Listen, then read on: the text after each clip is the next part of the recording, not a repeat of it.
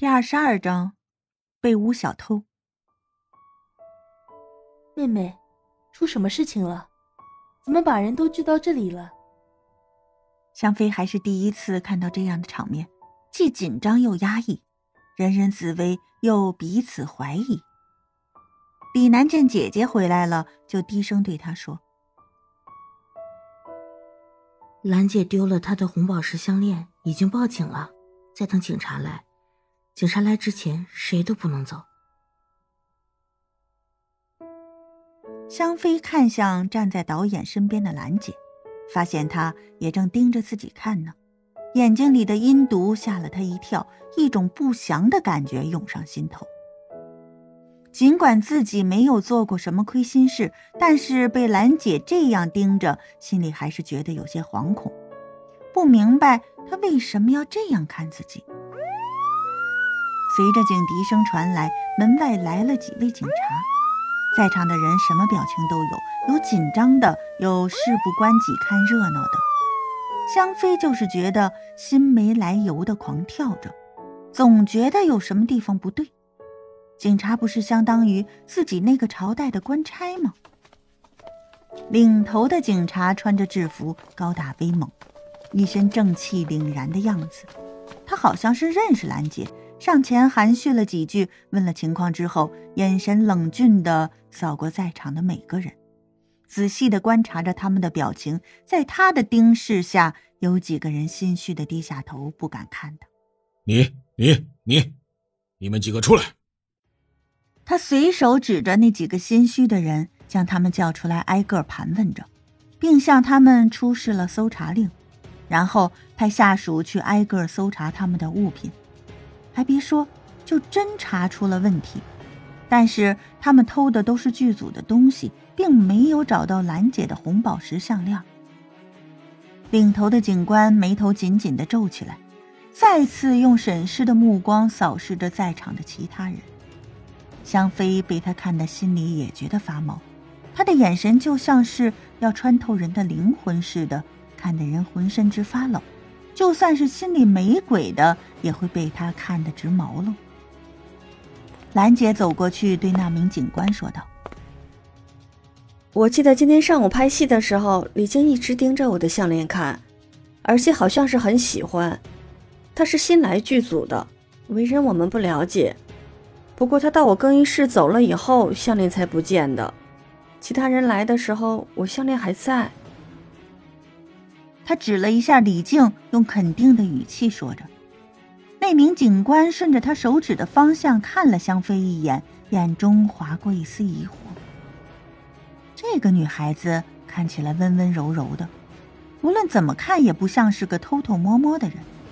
她的眼神非常的坦荡，一个做了案子的人，怎么可能有这样清澈的眼神？作案的人一般都是眼睛咕噜噜乱转的。都不敢看自己的眼睛。尽管心中有疑惑，但警员还是负责任的喊香妃过来。香妃心惊肉跳的，就知道兰姐不会放过自己。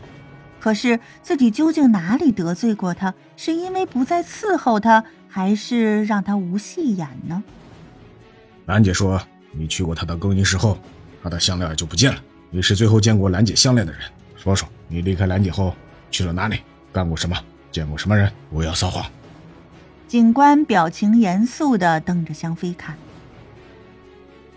我今天根本没有见过他，我来了，导演就叫我过去他那里了，让我回家准备准备，要去新疆拍外景。今天更没有去过兰姐的更衣室。香妃诧异的看向兰姐，不明白她为什么撒谎，自己什么时候去过她的更衣室了？她。怎么还说自己是最后看到他项链的人？这话里话外的意思，不就是他偷的项链吗？你怎么诬陷人？我姐姐什么时候去过你的更衣室？谁能证明？找证人来！不能因为你是明星就随便冤枉人。香港可是法治社会，我告你诬陷！李楠一看兰姐想陷害姐姐，就不干了。姐姐太软弱了，怎么不指责兰姐呢？今天早上自己和姐姐一起来的，导演叫姐姐过去，她也知道。姐姐回来说要回家去取衣服，可以说姐姐的行踪自己全知道，所以才能理直气壮的指责兰姐。兰姐不屑的看了一眼李楠，撇嘴冷笑道：“你们是姐妹，你当然向着她了。